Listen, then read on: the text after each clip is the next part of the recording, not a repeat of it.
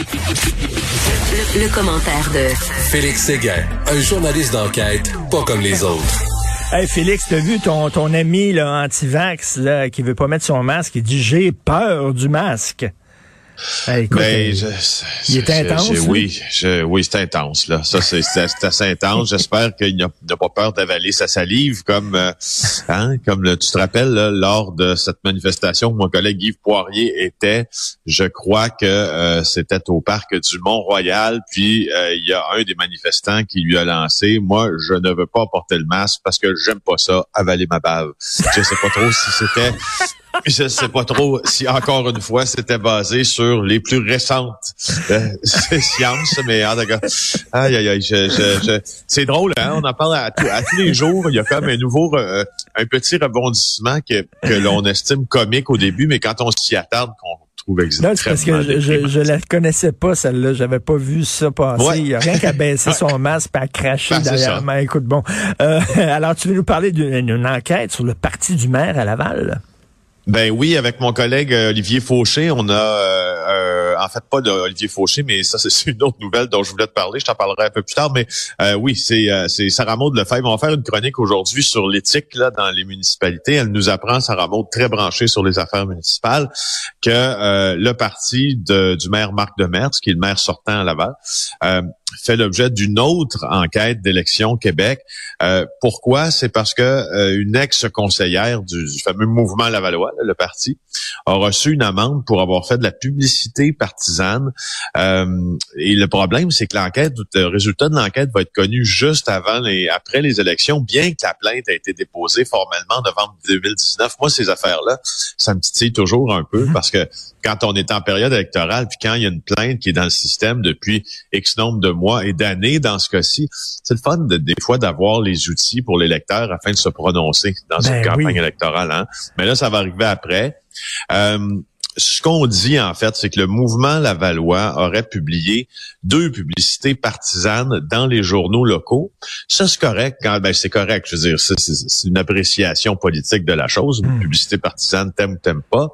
Le problème, c'est quand c'est payé par les fonds publics, là, ça marche pas. Ben Alors, c'est ce qu'on reproche à... Ben, ben oui, c'est, ça, ça, devrait être, ça devrait être le parti avec ses propres fonds qui paye ça, mais pas, pas les contribuables, pas les payeurs de taxes. Voyons. Il y a une confusion des genres parce que les publicités sont diffusées avec le logo de la ville de Laval, mais ils ont les couleurs et le graphisme rapportent euh, la plainte du parti du maire. Euh, et elles mettent en vedette juste des conseillers du parti du maire. Donc, tu comprends que là, le, mélange des genres, euh, c'est pas la première fois là d'ailleurs que, que, que, le mouvement Lavallois a des démêlés avec Élection Québec. En 2018, le maire a été reconnu coupable par la Cour supérieure d'infraction en matière de financement politique parce qu'il a prêté 28 000 pièces à son parti, alors que le plafond était fixé à 10 000. Et euh, récemment, il y a une ancienne conseillère aussi du parti d'opposition à Laval qui a plaidé non coupable, un constat d'infraction de l'élection Québec aussi qui lui reproche quoi? Aussi d'avoir fait de la publicité partisane sur les lieux d'un ben, bureau de vote. Ben, Alors, hein, à Laval, on s'en sort, on s'en sort pas. on s'en sort pas. C'est une pépinière, Laval, d'histoire comme ça. Écoute, justement, avec Olivier Fauché, tu sens, était une machine. Tu sors un scoop encore aujourd'hui concernant un ancien conseiller de Jean Charest je trouve ça assez intéressant et il y a mon petit doigt qui me dit qu'on n'a pas fini d'entendre parler de cette histoire-là. Euh, l'histoire d'Alexandre Soulière.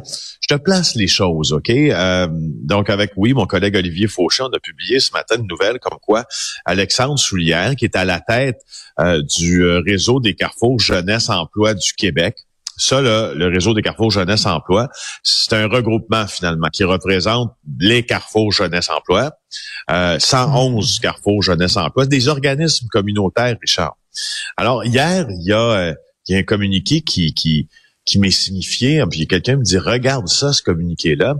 Le l'organisme euh, comme tel publie ce communiqué dans lequel il dit que euh, le Monsieur Soulière en question a, a, décidé de démissionner après que notamment le conseil d'administration et l'organisation se soient rendus compte de ce qu'ils allèguent être une assez vaste affaire de malversation. Ah oui. Alors là, c'est assez curieux. On commence à regarder ce qui se passe. On commence à faire des appels euh, de sources. Et ce qu'on voit, c'est que selon, en tout cas, les sources qui sont près de ce dossier-là, M. Soulière serait soupçonné par sa propre organisation d'avoir, sur une assez longue période de temps, créé des compagnies à numéro euh, dans lesquels il aurait transféré de l'argent de l'organisme. Ben, il se serait, ben là, il se serait euh, aussi livré toujours selon les prétentions de l'organisme là, à de l'imitation de signature, à une utilisation aussi euh, très questionnable de la carte de crédit corporative de Carrefour, du regroupement des Carrefour Jeunesse. Tu sais, Richard, c'est un organisme à la limite communautaire. Là qui est voué à la défense des jeunes. Et t'as ce gars-là qui est soupçonné de ça, puis assez sérieux l'affaire pour que euh, le regroupement euh, s'adresse à la police de Montréal et qu'il porte une plainte criminelle. Donc là, là, OK, là, tu on s'entend que c'est pas une erreur de parcours. Là. On va dire que tu, tu créer des compagnies à, numéro puis tout ça, il, semble avoir une volonté derrière ça. Là, ben écoute, la justice, la ben justice en, décidera, puis le tribunal civil tranchera, mais la, la, la vérité, là, c'est que présentement, Soulière fait face à une plainte criminelle qui a été déposée, euh, c'est-à-dire est sous le coup d'une enquête criminelle euh, qui, qui est instituée par la police de Montréal après la plainte de l'organisme et aussi une requête au civil qui a été déposée hier au Palais de justice de Montréal. Et M. Soulière son parcours est assez intéressant parce que, si tu regardes ce qu'il a fait dans le passé, 2002 à 2006, il a été coordonnateur de la commission jeunesse du Parti libéral du Québec. Après ça, 2006 à 2007, attaché politique de l'ex-député Yolande James, libéral toujours. 2007 à 2011, conseiller politique au cabinet de, du, du, de, de l'ex-premier ministre Charest pour les dossiers jeunesse. Euh, c'est un apparatchik libéral, euh, euh, Monsieur Soulière. Alors, euh, puis je te rappelle aussi que des, sources euh, qui sont très près de cette affaire-là soupçonnent que M. Soulière a, entre autres, dépensé des sommes d'argent considérables au club Saint James à Montréal. Oh c'est un club privé, le club Saint James. Pour ceux qui connaissent pas ça, là, c'est cher. ça, ça, coûte, ça coûte cher, là, faire, faire partie de ce club-là, là, puis de manger là. là. Oui, oui, c'est ça. Donc, euh, puis le, Club Saint James a publié là, en 2019 un, un, blog, un texte, un peu le travail de Monsieur Soulière, qui est à la tête, je te répète, d'une organisation communautaire. Ça, sa job principale, c'est d'être à la tête d'une organisation communautaire. Puis, c'est à tu et à toi avec le, club Saint James, franchement, il y a comme quand on parlait de mélange des genres, là, tu sais, je veux pas dire que les gens qui sont à la tête d'organismes communautaires ont pas le droit d'être membres au club Saint James, mais je sais pas si M. Soulière est un cas d'exception. Moi, ça m'a pas été donné souvent d'entendre que euh, tu sais la présidente de la soupe populaire dans Schlager Maisonneuve fréquentait le club Saint-James. Je sais pas si tu as entendu ça, non, mais tu, tu vois où je vais. Ben oui. Je veux pas lui. Non, non, puis euh, les, les, les, les, groupes populaires, là, ça tire le diable par la queue. Là, ça fait ben des ça fait des levées de fonds là, pour essayer d'avoir de l'argent un petit peu, puis tout ça pour des causes importantes. Puis lui, il arrive, puis il aurait, il aurait, il aurait beurré son pain puis son beurre avec de l'argent provenant de cet organisme-là. Comment? Euh, en tout cas, c'est comment. J'ai hâte de voir, là. On essaie d'avoir la requête, là, parce que il y a la requête est au palais de justice dans ce dossier-là. Puis euh, là, on n'a pas eu le temps de mettre la main sur la requête hier parce que ces affaires-là, la justice est publique au Québec, oui, mais ben euh, la requête est un peu perdue, là. Euh, dans les méandres du palais de justice de Montréal. J'ai parlé à mon collègue Michael Nguyen tantôt qui m'a dit bonne chance pour l'avoir. Ça, ça me fâche un peu parce que, tu sais, le, le, principal la principale qualité de la, justice au Canada, c'est qu'elle est publique et que mm. et qu'on est capable de rapporter les débats et qu'on est capable de, en se, en se fiant sur une requête de rapporter ce qui est écrit.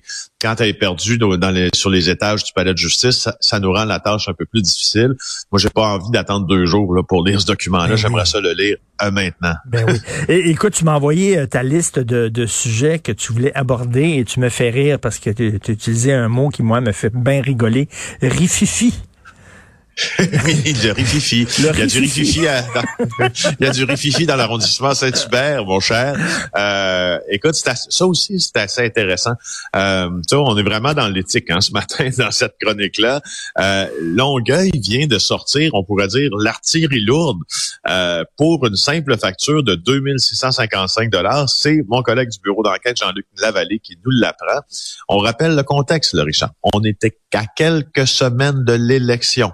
Et là, la ville de Longueuil veut faire déclarer inhabile à siéger trois élus de l'arrondissement Saint-Hubert. Euh, la mairesse Sylvie Parent, les autres élus du coup ont mandaté une firme d'avocats qui est Dunton Rainville. Euh, pour agir au nom de la ville euh, en, tentant de faire déclarer inhabile à siéger ces conseillers-là. Qui sont-ils? Ce sont des conseillers indépendants, surprise. Hein? C'est pas les conseillers du Parti de la mairesse. Il s'agit de Jacques Lemire, ben Jean-François Boivin, Jacques Poitras. C'est assez rare, ça, comme procédure judiciaire.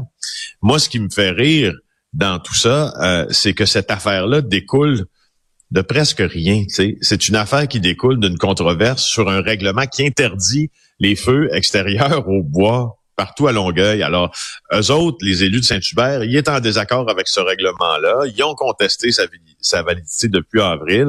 Eux, ils accusent la ville de Longueuil d'empiéter dans les compétences de l'arrondissement.